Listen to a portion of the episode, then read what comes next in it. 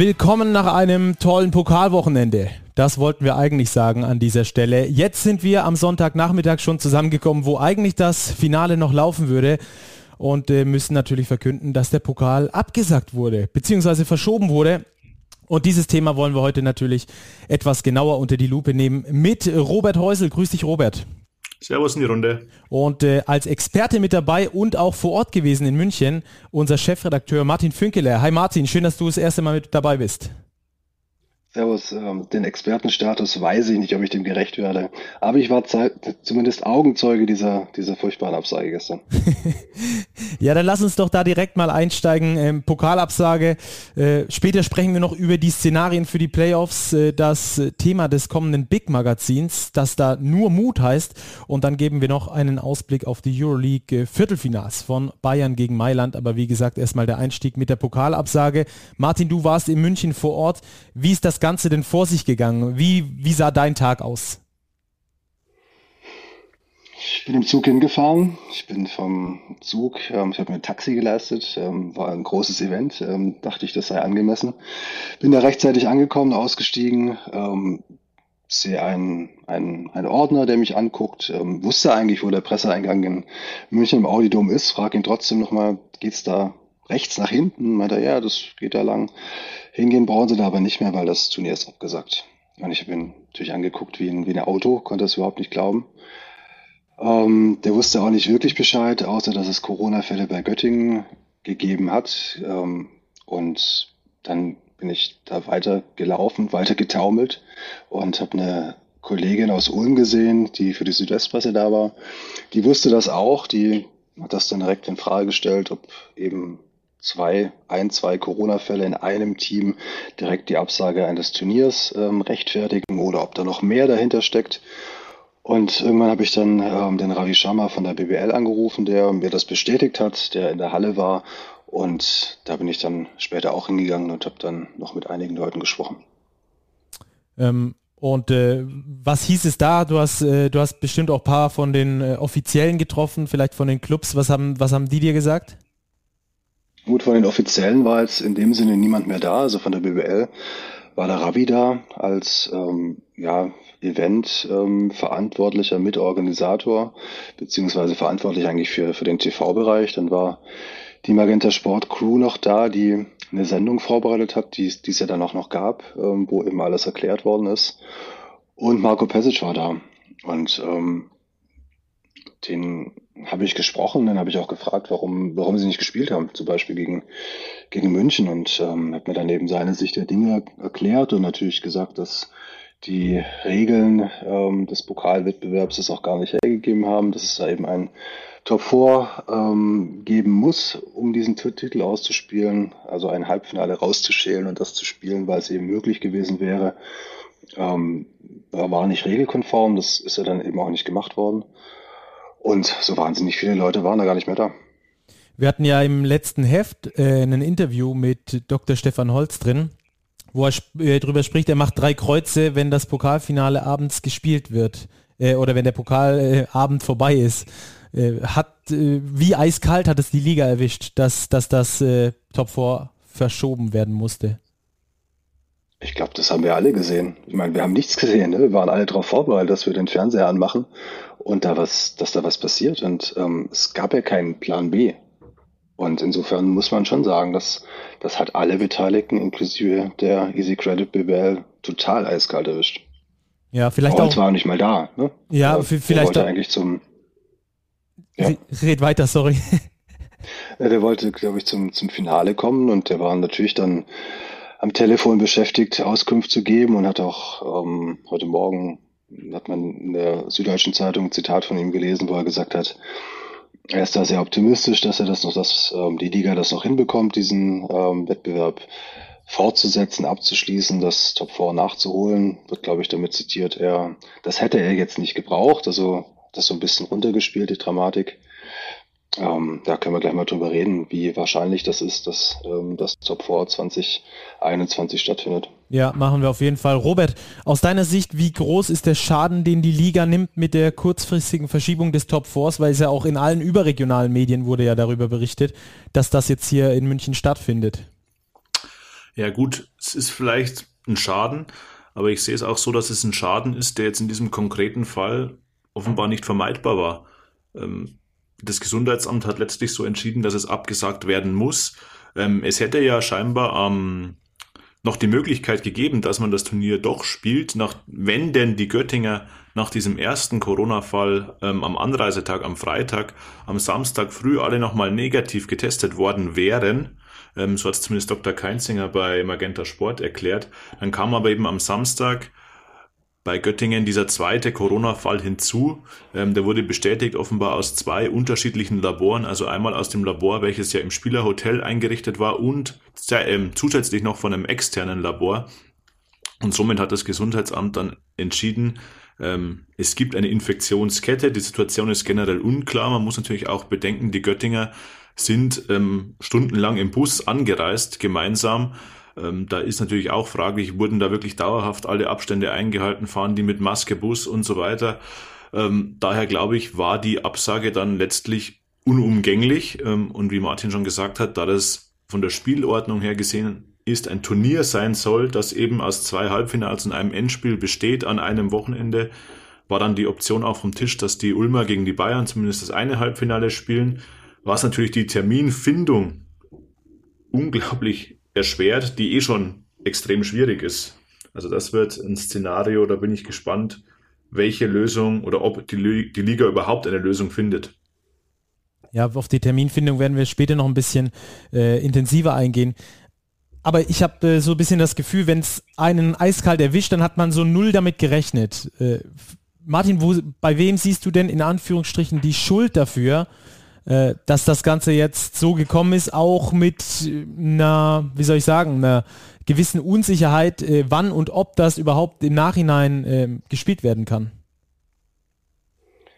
Es ist schwierig, da jetzt wirklich einen Schuldigen festzumachen. Ähm, also in diesem ganzen Wettbewerb war das Jahr über ja schon der Wurm drin. Das hatte der in der Sondersendung vor dem Top 4 auch schon thematisiert, dass die Liga das eigentlich ganz anders vorhatte. Der Pokal hätte abgeschlossen sein sollen, bevor die Liga anfängt.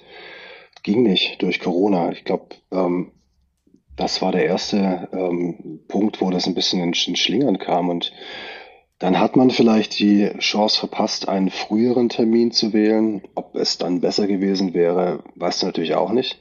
Ähm, aber jetzt im Nachhinein, beziehungsweise jetzt am Sonntag zu sagen ähm, oder einen Finger auf jemanden zu zeigen, wer da schuld ist, fällt mir ziemlich schwer. Aber hätte es da nicht einen Plan B geben müssen, wenn das nicht stattfindet, dann so und so und so? Hast du einen? Nee, gar nicht. Also keine Ahnung. Aber ich bin auch nicht der, der das Turnier am Schluss veranstaltet und verantwortet. Ich meine, ähm, die einzige Möglichkeit eines Plan B ist meines Erachtens, dass du dir vor dem Turnier darüber Gedanken machst, wie gehe ich mit solchen Spielen um. Das ist ja die große Herausforderung, die jetzt in der finalen Phase, wenn die Playoffs beginnen, vor der Liga stehen, dass du Spiele, die nicht stattfinden können, nicht endlos verschieben kannst.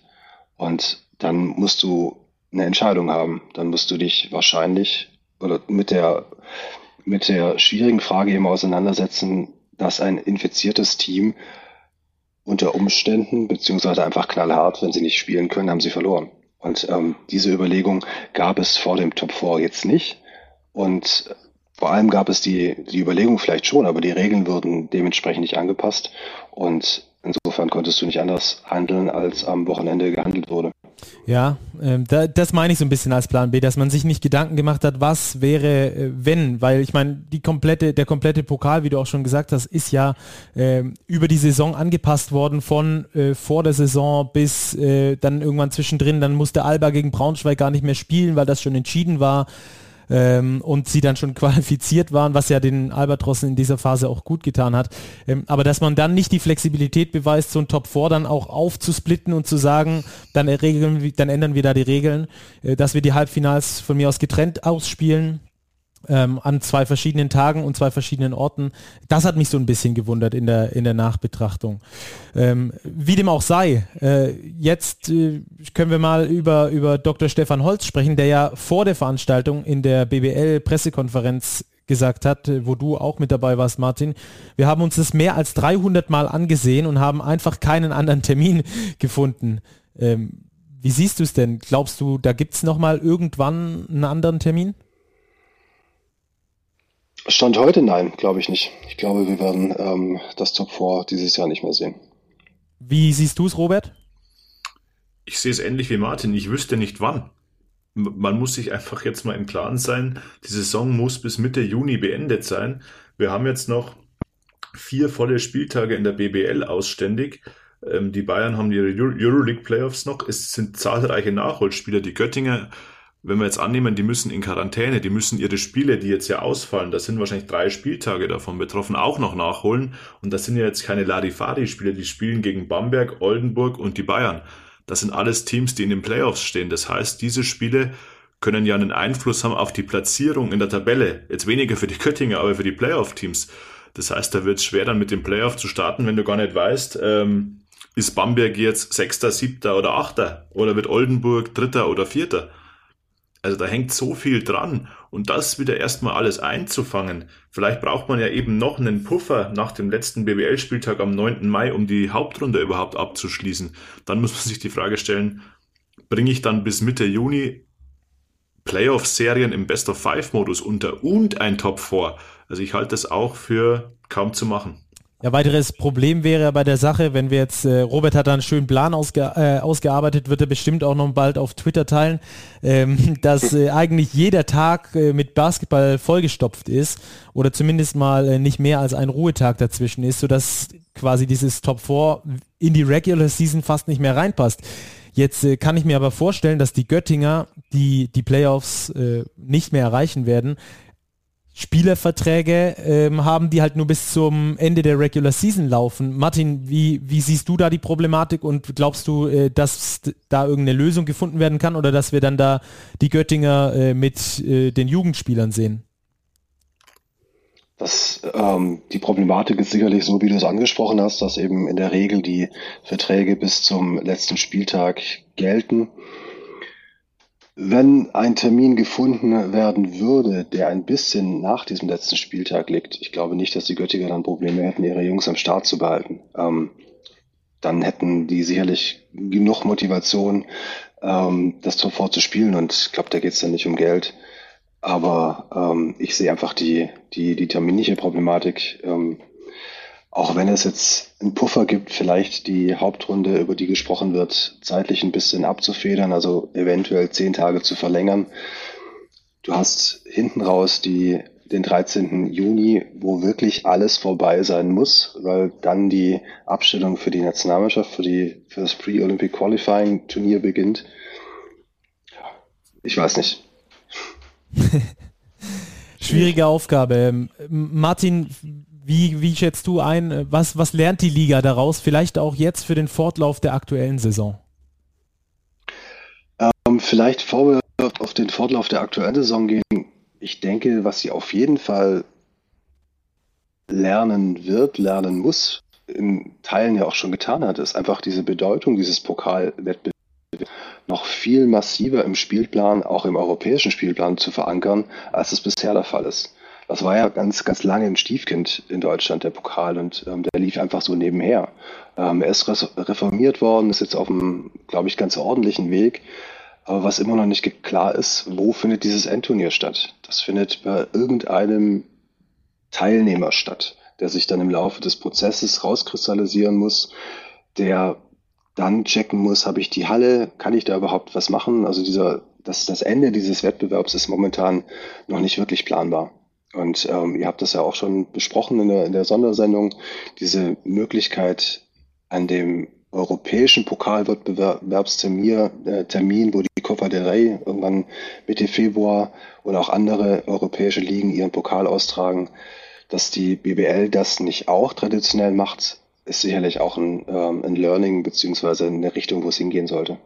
Ja, da hatten wir übrigens neulich noch mit äh, Anton Gewell auch danach nochmal off-Record drüber gesprochen ähm, in, der, in der Sondersendung und auch der hat uns da gesagt, also das ist äh, für ihn absolut unverständlich, warum das nicht auf diesen Termin gelegt wurde. Die BBL führt da einen Doppelspieltag durch in dieser Zeit, weil dann da eben die Euroleague mal pausiert für die nationalen mhm. äh, Pokalwettbewerbe. Ähm, ja, dann, dann, dann machen wir doch weiter. Robert, was glaubst du, was sind die Learnings äh, der BBL oder was äh, gerade im Hinblick jetzt auf den Fortlauf, auf die Szenarien auch für die Playoffs, wo wir dann in unser nächstes Thema übergehen würden? Ja, ein Learning muss auf jeden Fall eine, die Terminierung sein, jetzt ganz unabhängig von Corona. Ich glaube, wenn jetzt dieser Rahmenterminplan, der im Europa, europäischen Basketball ja unglaublich voll ist, schon vorsieht, ein Wochenende, wo die Copa del Rey spielt, wo die Euroleague eben mal keine Spiele hat, nix am Dienstag, Mittwoch, Donnerstag, Freitag, dann muss ich mich da reinsetzen, weil ich bin eventuell auch mit dem Verschieben von BBL-Spielen flexibler als mit dem Verschieben eines ganzen Pokalturniers, wie wir jetzt auch sehen. Also das finde ich sollte für die nächsten Jahre auf jeden Fall eine Lektion sein, die die Liga gelernt hat. Für die Playoffs ist es natürlich jetzt mehr als ein Warnschuss, ähm, weil es ist ja nicht auszuschließen, dass sowas in den Playoffs wieder passiert, dass ein Team ähm, ein, zwei, drei positiv getestete Spieler hat, vielleicht in Quarantäne muss und wir haben den Spielplan jetzt schon durchdiskutiert. Also man muss sich Optionen überlegen, was mache ich, wenn der Fall eintritt. Und ich muss mir vielleicht überlegen, passe ich den Playoff-Modus an, um mehr Zeit zu haben, um ein bisschen Flexibilität da reinzubekommen in die nächsten Wochen. Das, glaube ich, sind die beiden Hauptpunkte, wo die Liga jetzt wirklich grübeln muss, ähm, um die Saison sportlich fair zu Ende bekommen. Weil wenn der Fall eintritt, den Martin vorher beschrieben hat, dass man knallhart sagen muss, Team A ist infiziert, kann nicht spielen, hat verloren, dann wird natürlich auch der sportliche Wert massiv darunter leiden. Ja, aber ich habe äh, mal, liebe Hörer, euch ein paar Zahlen dazu, äh, wie das Ganze aussehen würde. Alba Berlin hat noch sechs Spiele in der Regular Season. Ähm, das Problem bei der ganzen Pokalsache ist ja nicht nur, dass du das Pokalwochenende verloren hast, sondern du hast ja doppelt verloren, weil du auch die BWL an diesem Wochenende hast pausieren lassen. Äh, von daher verlierst du ja doppelt. Ähm, also Alba noch mit sechs Spielen in der Regular Season, zwei Pokalspiele, wenn sie denn ins Finale kommen und äh, mindestens neun Playoff-Spiele, wenn sie bis dort auch bis ins Finale kommen, wenn sie denn alle wegsweepen werden würden. Ähm, das wären 17 Spiele, die sie aktuell spielen. Würde jedes Spiel in der Playoff-Serie ins fünfte Spiel gehen, wären das 23 Spiele. Das Ganze in Stand heute 56 Tagen.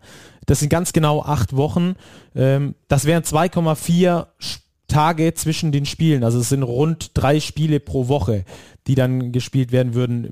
Martin, wie, für wie realistisch hältst du das, dass, äh, dass diese Taktung äh, auch durchgehalten werden kann? Und das ist jetzt nur Alba äh, Bayern München mit Euroleague Playoffs, äh, lassen wir da mal noch raus aus der Rechnung. Wahnsinn, gar nicht.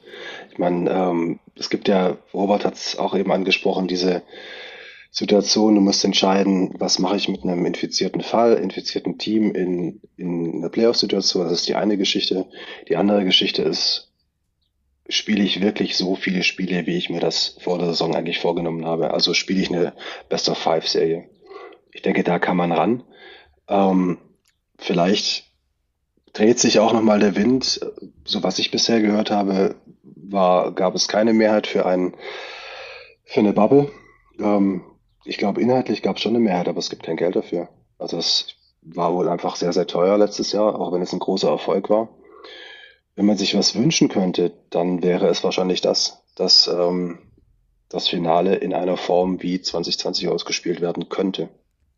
Du hast äh, den, den finanziellen Faktor schon angesprochen, hast uns auch ein paar Zahlen schon mal ähm, durchgemailt, äh, so ganz ungefähr, was, was hat es denn die Liga und die Clubs gekostet, äh, dass die Zuhörer da vielleicht auch einen, ähm, ein Gefühl dafür bekommen?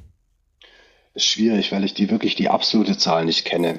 Und ähm, will ich mich jetzt eigentlich, also mh, schwer zu sagen. Also ich weiß, es war sehr, sehr teuer und es war auch ein, ein Kraftakt und ein Goodwill für ganz viele und ähm, ich meine, was natürlich auch noch dazu kommt, ist, dass du, wenn du ein, ein, ein, ein, ein Finalturnier hast, hast du die Werbemöglichkeiten der, der einzelnen Clubs, musst du wieder so austarieren. Das hat letztes Jahr einigermaßen funktioniert. Ähm, aber ich glaube grundsätzlich der, der Hauptpunkt ist wirklich, das zu finanzieren. Mhm. Ähm, Vielleicht kommen wir da auch noch mal auf den sportlichen Aspekt, was, was das Ganze mit sich bringt. Robert, ich glaube, in einer Best of Five Serie hätte jetzt zum Beispiel Ludwigsburg gegen Bayern, wenn die Bayern ausgeruht sind und nicht aus der Euroleague kommen, äh, geringere Chancen als in der Best of Three Serie jetzt beispielsweise. Wenn wir das nur mal, nur mal als, als Beispiel nehmen, Ludwigsburg gegen Bayern oder auch Ludwigsburg gegen Alba, macht ja nichts. Ähm, ich glaube, dass je länger die Serie geht, desto dominanter wären die Euroleague-Teams. Aber je kürzer, desto äh, größer der Nachteil für die Bayern und für Alba und je äh, kürzer, desto größer der Vorteil auch für andere Underdogs jetzt, wenn wir Ludwigsburg vielleicht mal als Underdog rauslassen. Aber in der möglichen Playoff-Serie, keine Ahnung, Oldenburg gegen Hamburg, äh, da sehe ich dann die Chancen für den schlechter Platzierten gar nicht mehr so gering. Nee, überhaupt nicht. Aber ich glaube, das ist dann in jeder Sportart so. Je kürzer die Serien, desto höher die Chancen ähm, für das vermeintliche Underdog-Team. Wenn man das einheitlich regeln könnte, fände ich das okay, weil dann ist es für alle Teams die gleiche Ausgangslage. Also ich sehe keine Best of Five, Serien Best of Three äh, könnte ich mir gut vorstellen. Vielleicht, weiß ich nicht, so eine Idee, so, so Mini-Bubbles zu machen, dass man wirklich diese Best-of-Three-Serien ganz, ganz knackig vielleicht in einer Woche durchzieht und die Teams wirklich zusammenholt, ist dann die Frage, wie man das mit dem Heimvorteil macht, ob man da vielleicht an einen neutralen Ort geht, und dann kommt natürlich auch wieder der Kostenfaktor dazu.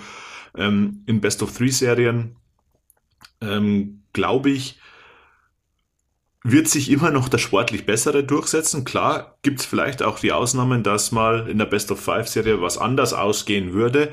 Aber ich glaube, in dieser speziellen Saison, wo Flexibilität einfach das A und O sein muss, ähm, wäre das ein minimal kleines Übel, wenn man sagt, okay, man kürzt die Serien auf Best of Three zusammen. Dann hätte man immer noch diesen Playoff-Charakter.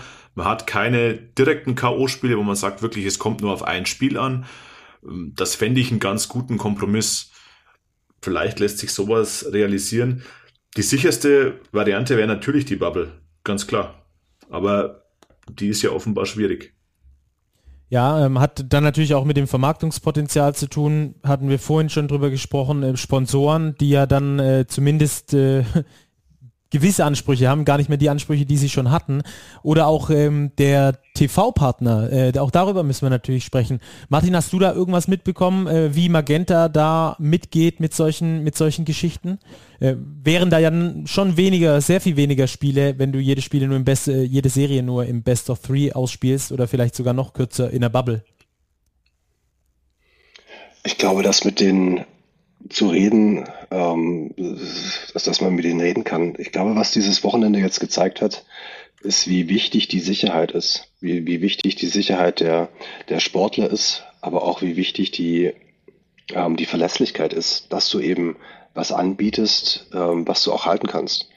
Und ähm, wenn der Ausfall des Pokal Top Fours am Wochenende jetzt ein GAU war, GAU war dann wäre eine Fortsetzung oder Wiederholung in den, in den Playoffs wäre das eben ein Super-GAU. Natürlich sind wir ähm, im Corona-Jahr und es gibt ähm, Verständnis ohne Ende, ähm, aber es ist eben auch eine Möglichkeit zu zeigen, dass man flexibel agieren kann, was letztes Jahr gelungen ist und dass man einen Wettbewerb und eine Sportart am Leben halten kann.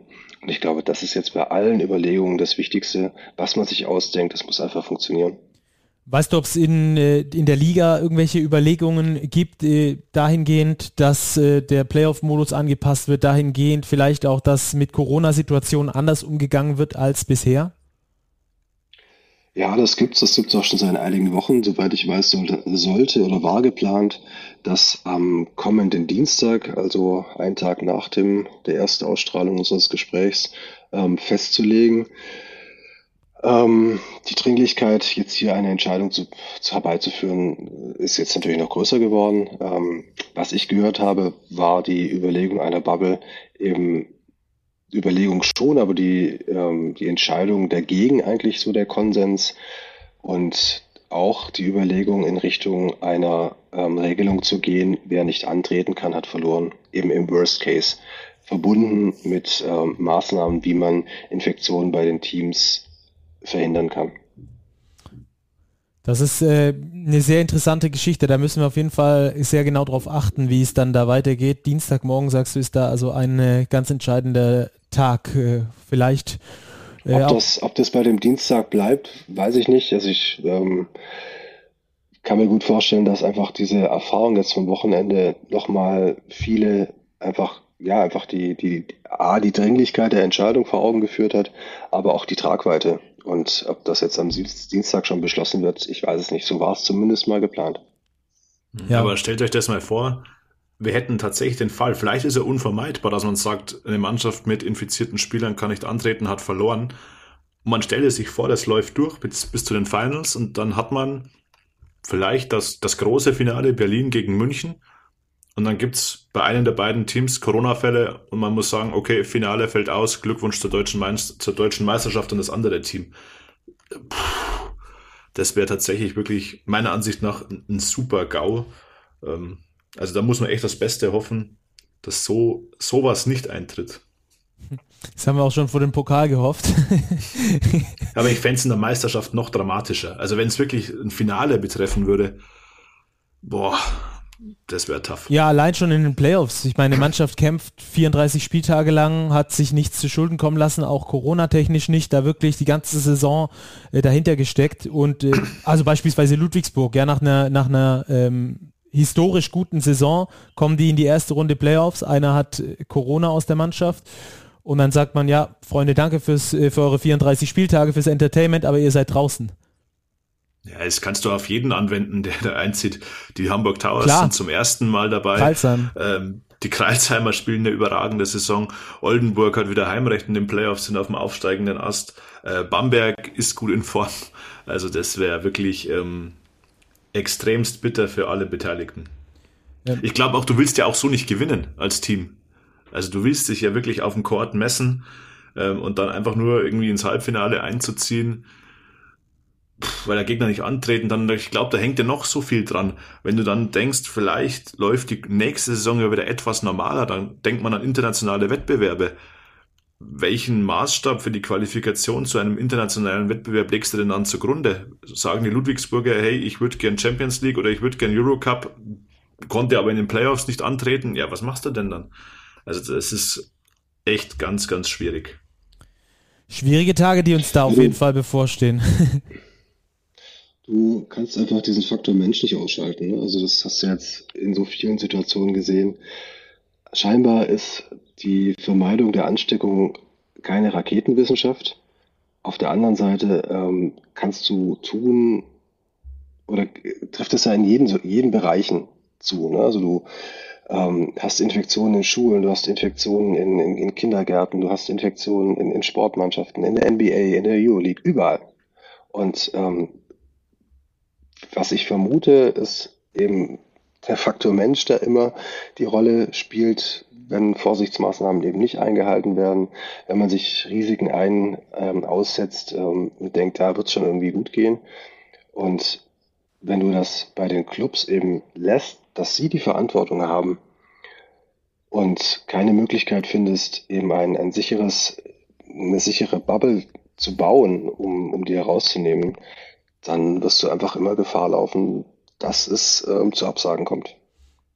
Du glaubst, wenn sich die, du glaubst, wenn sich die Clubs äh, persönlich drum kümmern müssen, weil sie sonst äh, aus dem Wettbewerb ausscheiden, dass sie dann da noch mehr dahinterher wären, als sie sowieso schon sind? Das müssten sie dann, aber dann, ja, du hast die Verantwortung liegt natürlich immer dann letztlich bei den Athleten oder bei allen, bei allen Mitgliedern des Clubs, also wer in Kontakt mit den, mit dem Team, mit den Teams tritt und ähm, Schwierig, schwierig. Ja, absolut schwierig, weil ich habe mir gerade auch so die, die Situation vorgestellt, ein Profi, der auch unter Corona-Bedingungen trainiert, muss trotzdem irgendwie einkaufen gehen oder äh, zum Auswärtsspiel, wo ein fremder Fahrer mit dazukommt. Äh, natürlich, die können auch alle getestet werden per Schnelltest und alles Mögliche, aber ich glaube, dass du nie irgendwie alle Gefahrenherde so ganz ausschließen kannst. Der hat ja auch Familie. Ich ja, meine, genau. Der, also es geht ja Frau, weiter. Der hat Kinder, die Kinder gehen in die Schule oder jetzt momentan nicht. Es wechselt ja andauernd. Also die hundertprozentige Sicherheit wird es nicht geben. Das ist letztlich einfach oft höhere Gewalt. Ja, auch äh, selbst wenn du eine auch, Bubble machen würdest. Auch, um, soweit ich Soweit ich weiß, ähm, hat, die, hat die Liga da auch drauf, gekauft, drauf geschaut, woher kommen denn die Infektionen? Und ähm, Infektionen gab es meines Wissens keine bei Spielern, bei Importspielern, die, ähm, die alleine gewohnt haben. Und Infektionen gab es dort, wo Spieler mit, mit, mit anderen Menschen zusammenleben. Ne? Also wo Kinder in Kindergärten gehen, wo ähm, Lebensgefährtinnen und Lebensgefährten arbeiten gehen und einfach im normalen Leben. Und ähm, wenn du solche Situationen weiter tolerierst oder versuchst, die zwar auszuschalten, aber ausschalten wirst du sie nie ganz können, wenn du sie zulässt, dann wird es immer diese, dieses Restrisiko geben. Ja, und ich glaube, es ist auch schwierig, dann äh, jemandem zu vermitteln, äh, dass er dann während den Playoffs in eine eigene Wohnung ziehen muss und die äh, eigene Frau und Kinder nicht mehr sehen darf, weil er Basketball spielen muss. Ja, alles, alles schwierig, alles ähm, Gedanken, die ähm, natürlich jetzt auch in dieser Zeit aktuell belasten, weil wir einfach nicht ganz genau wissen, wie unsere Saison in der Easy Credit BBL zu Ende gespielt werden kann, ob das Pokal Top 4 überhaupt noch stattfindet, äh, wann es stattfindet, wie es stattfindet, mit welchen Mannschaften, beziehungsweise die Mannschaften sind klar, aber wie die Mannschaften dann aufgestellt sind, ähm, alles äh, sehr, sehr äh, schwierige Geschichten, auch äh, beim Thema äh, oder beim Blick dann weiter in die Saison auf die Playoffs, die ja dann zum 13. Juni komplett abgeschlossen sein müssen. Äh, da passt doch eigentlich das Thema des neuen Big Magazins nur Mut herausragend in diese, in diese Zeit rein, dass man endlich mal auch ein bisschen positiv nach vorne schaut. Äh, Martin, du hast das Ganze als Chefredakteur natürlich zu verantworten. Warum hast du dich dafür entschieden, für dieses Thema? Ja, weil eigentlich dieser Corona-Blues total auf den Sack geht. Natürlich müssen wir uns jetzt darüber unterhalten, was da passiert ist und wie man damit umgeht. Aber grundsätzlich bin ich natürlich an den Leuten interessiert, ähm, die sich in dieser Sportart rumtreiben. Vor allem jetzt in der, in der BBL, wo wir jetzt für die nächste Ausgabe ein Playoff-Vorschauheft konzipiert haben und das insofern ein bisschen anders gemacht haben, dass wir wirklich über jeden Club in der Liga, also 18 Stück, 18 Stories gefunden haben, aufgeschrieben haben, die uns daran glauben, dass es nach Corona auch weitergeht. Also Leute gefunden, die entweder nächstes Jahr noch in der Liga sind ähm, oder auch dieses Jahr so so herausragendes geleistet haben, so herausragend tolle, motivierend, starke Typen sind, ähm, dass wir gesagt haben, das schreiben wir auf. Ihr wart selber ja auch beteiligt und ich glaube, das kann so einen ganz guten Kontrastpunkt zu zu dem geben, zu dem Blues auch vor allem, den wir jetzt am Wochenende erleben mussten. Vielleicht auch eine Initialzündung in Richtung guter Laune und dass das Ganze wieder ein äh, bisschen besser läuft. Robert, mit wem hast du dazu gesprochen? Äh, ich hatte dazu mit Nick Weiler-Webb gesprochen, dem Dauerbrenner der Bayern. Volvo. Der Volvo, der läuft. Ja, jetzt hat er ja kurz tatsächlich mal einen, musste er kurz in die Werkstatt, der Volvo. Hatte ja Probleme am Fuß, aber ansonsten ja der absolute Dauerbrenner bei den Bayern. Also ein spannender Typ, der glaube ich auch noch ganz, ganz viel Potenzial hat und super dass er eben nächstes Jahr auch definitiv in der Liga bleibt. Hat bei Ludwigsburg schon überzeugt, jetzt bei den Bayern. Ähm, das ist ein Typ, der wirklich Freude bereiten kann, auch in Zukunft. Ja, und ich habe äh, mit Christian Sengfelder und mit Basti Doret gesprochen und über die jeweils Texte verfasst. Äh, auch die sehr positiv, weil sie auch beide nächstes Jahr noch bei ihren Clubs sind, äh, die auch voranbringen wollen, sehr, sehr positiv eingestellte Athleten sind ähm, und äh, einen da auch richtig mitreißen können mit ihren Geschichten, die sie einzeln erzählen. Eine davon ähm, ist äh, anfänglich auf jeden Fall sehr bedrückend und äh, auch die macht äh, Mut für mehr. Äh, lohnt sich also dann das neue. Du sprichst den Senkfelder an. Ja, ganz genau. War ich, war ich auch, war ich auch beeindruckt, also was, was der da mit dem Tod seiner Mutter erlebt hat und ähm, wie er das verpackt hat, aber eben gleichzeitig mit seiner Rückennummer immer noch mit sich rumträgt. Ja, und vor allem daraus dann auch noch die Motivation zu schöpfen, ähm, dann da weiter ähm, zu pushen, das finde ich auf jeden Fall sehr beeindruckend. So, dann starten wir jetzt rein ins letzte unserer Themen am heutigen Tag. Ein Ausblick auf das Euroleague Viertelfinale zwischen Mailand und Bayern. Dienstagabend geht's los. Die Viertelfinalserie wird im Best of Three Modus gespielt, äh Quatsch, Best of Five Modus gespielt, ähm, mit dem Modus 2-2-1, was so viel bedeutet wie die Bayern spielen erst wegen der schlechteren tabellarischen Lage zweimal in Mailand, dann das dritte Spiel in München und falls es ein viertes Spiel geben sollte, ist das auch noch in München, also zweimal München und falls es ein fünftes Spiel gibt, wäre das dann wieder in Mailand. Ähm, die Daten können wir gleich noch mit dazu sagen. Aber Robert, als allererstes mal, wie siehst du die Chancen der Bayern in Mailand? Oder gegen primär, Mailand? Primär, primär erstmal gering. Also sie sind auf jeden Fall der klare Underdog, ähm, obwohl sie die Hauptrunde ja mit der gleichen Bilanz abgeschlossen haben. Ähm, aber das Mailänder Team ist äh, mit dem Ziel zusammengestellt, die Euroleague zu gewinnen. Also die Bayern sind ganz, ganz klarer Außenseiter in Mailand. Der Modus ist interessant mit 2-2-1. Ähm, Anton Gavell hat es ja letztens auch gesagt, er meint, es benachteiligt in Anführungszeichen eher den Favoriten, weil du bist fast schon gezwungen, deine beiden Heimspiele zu gewinnen und auf 2-0 zu stellen. Wenn es den Bayern gelingt, vielleicht da irgendwie ein Spiel aus Mailand mit nach Hause zu nehmen, mit 1-1 vielleicht, ähm, die beiden Heimspiele anzugehen, vielleicht geht dann was in Sachen Überraschung. Ähm, die Bayern sind extrem heimstark, aber prinzipiell würde ich die Chancen ähm, ja, prozentual zu beziffern ist schwierig, aber ich, die Bayern sind ganz, ganz klarer Underdog gegen Mailand. Obwohl die Mailänder ja seit 2000 ähm, auch erst das zweite Mal in den Playoffs stehen. Zuvor war das 2014 der Fall. Ähm, aber du hast es schon gesagt, vor der Saison wurde da zum äh, Großangriff auf die europäische Spitze geblasen von den Italienern. Ähm, Ettore Messina ist der Coach an der Seitenlinie äh, und äh, bei den Bayern ist es natürlich Andrea Trinchieri. Da war doch was, Robert. Ja, da war, gab's Diskussionen, wer wann die Pressekonferenz denn beginnen darf.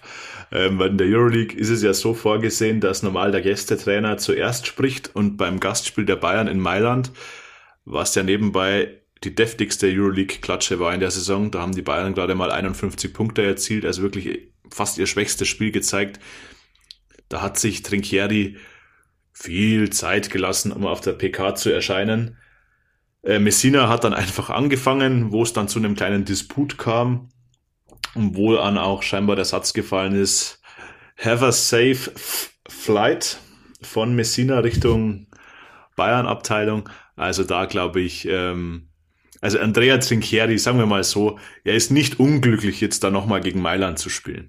Also die beiden haben auf jeden Fall eine Rechnung offen, die beiden italienischen Maestros. Ich bin da sehr gespannt drauf, äh, wie sich das dann schlussendlich auswirken wird. Hat ja dann manchmal fast schon äh, komische Züge, also oder ja, äh, lustige Züge, ähm, wenn es dann danach zwischen den Trainern so ein bisschen holpert bei solchen Geschichten.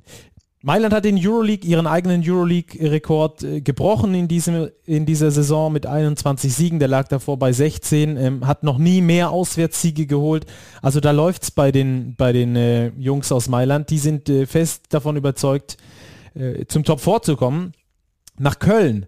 Äh, Martin, wie groß siehst du die Motivation der Münchner, ein Finale Dahorm in Anführungsstrichen, also ein Finale in Deutschland beziehungsweise ein Top 4 in Deutschland, das ja dieses Jahr, wie gesagt, in Köln stattfindet, zu erreichen?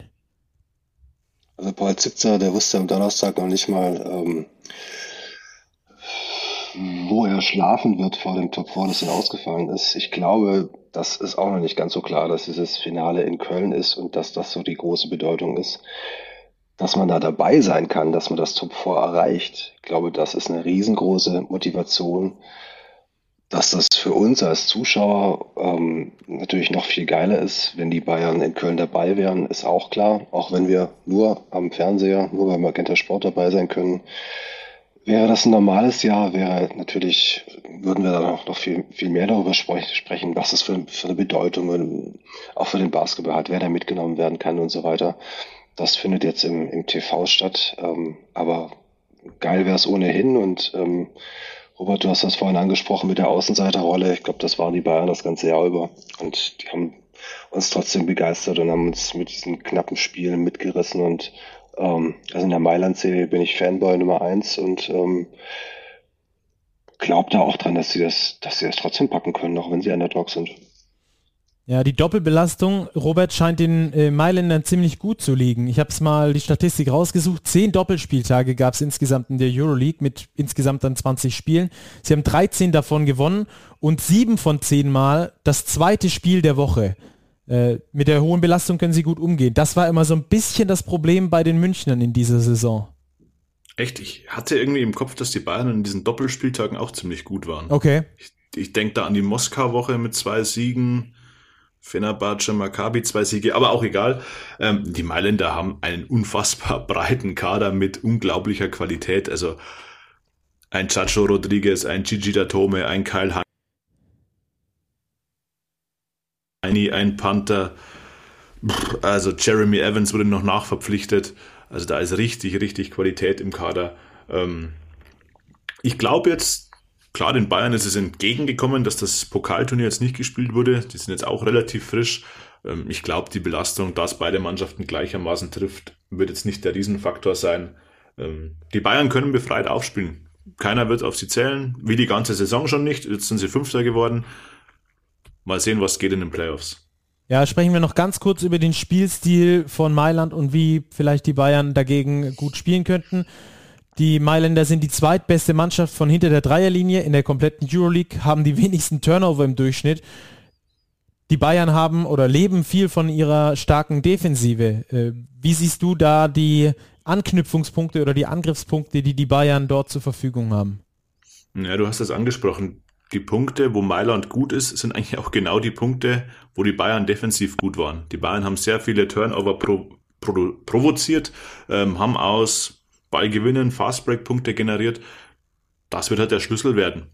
Wenn es Mailand schafft, bei durchschnittlich, ich glaube, 10,8 oder 10,9 Turnovers zu bleiben, dann wird es für die Bayern schwer, weil dann hat Mailand die Kontrolle, kann ihr Spiel spielen. Sie haben sehr viele Scorer. Also da müssen die Bayern auf jeden Fall rein. Ähm, Dreier-Defense ist auch sowas. Die Bayern sind extrem gut in der Defense gegen den Dreier, eben auch aufgrund ihrer Switch-Verteidigung. Also da treffen einfach zwei Stile aufeinander, ähm, die relativ konträr sind. Und die Bayern müssen halt schauen, dass sie ihre Stärken aufs Parkett bringen. Aber das ist genau das Gleiche, was Mailand auch versuchen wird. Also von daher spannend. Ich bin sehr, sehr gespannt, wie sich die Bayern am Dienstag in Mailand präsentieren. In der Regular Season hat es jetzt zweimal. Ja, sorry, Martin. Äh, ähm, wenn ich als Fanboy da kurz dazwischen grätschen darf, also ich glaube, die Pace wird eine ganz große Rolle spielen. Ähm, du hast, habt es ja vorhin angesprochen, wer, wer da ähm, für Mailand das Trikot trägt.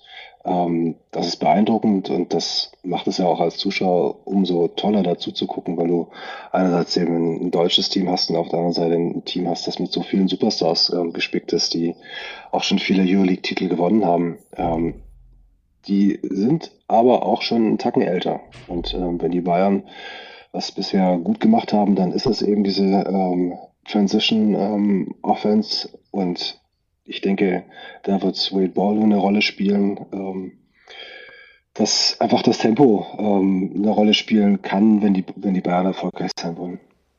Robert, warum hat es unter der Saison zweimal nicht zum Sieg gereicht? Einmal deutlich, einmal knapp? Mm, weil ich meine, das erste Spiel war das erste Saisonspiel überhaupt in der Euroleague, Spieltag 1. Die Bayern hatten den Sieg zum Wurf, äh, den Sieg zum Wurf, den Wurf zum Sieg, so heißt es richtig. Ähm, der ging nicht rein, dann ging es in die Overtime und Siobhan Shields hat einen unglaublichen Wurf ähm, von der linken, vom linken Elbow getroffen, kurz vor Ende der Verlängerung. Das war ein 50-50-Spiel. Und das Spiel in Mailand, das hatte ich vorher angesprochen, das war das wahrscheinlich schlechteste Saisonspiel der Bayern. Also 51 Punkte nur erzielt, keine Energie aufs Feld gebracht. Das wird ihnen nicht nochmal passieren. Vor allem, wenn man mal die vergangenen Duelle gegen Mailand ansieht, die letzten Jahre, auch letzte Saison beispielsweise, das waren immer knappe Spiele. Die Bayern haben auch schon dreimal gegen Mailand in der Euroleague gewonnen. Also von daher würde ich jetzt sagen, da geht schon was, wobei Mailand der klare Favorit ist. Eure Tipps für die Serie, Martin? Ähm, der Fanboy sagt ähm, knapp für München 3 zu 2. Robert? Ich tippe auf ein 3-1 für Mailand. Ja, ich bin da auch bei Robert. Ich glaube auch, dass die Mailänder das Ding mit, mit 3-1 heimfahren werden. Schauen wir mal, wenn der wenn's, Chefredakteur Wenn es anders kommt, wenn es anders kommt, ich erkläre euch dann warum. der Expertenstatus vom Beginn. genau. genau. Wenn der Chefredakteur zum Fanboy wird, dann muss schon was Besonderes auf dem Plan stehen und das haben wir auf jeden Fall am Dienstag und am Donnerstag jeweils, wie gesagt, in Mailand und dann die Woche drauf am Mittwoch und Freitag hoffentlich in München und Spiel 5 wäre dann am 4. Mai wieder in Mailand. Ähm, Jungs, ich danke euch ganz herzlich, dass ihr am Start wart heute. Sehr gerne. Sehr gerne, ja. Und ähm, dann hören wir uns hoffentlich ganz bald wieder, wenn die BBL äh, durchrusht und vielleicht das Top 4 ja doch noch irgendwann gespielt werden kann. Wir halten die Augen und Ohren offen. Nächster wichtiger Termin ist erstmal am Dienstagmorgen. Mal gucken, was dann da rauskommt. Wir sind gespannt und äh, ihr bleibt hoffentlich weiter dran bei uns. Wir sind dann nächste Woche wieder für euch da mit Postgame, powered by Big. Vielen Dank fürs Zuhören und bis ganz bald. Ciao, ciao.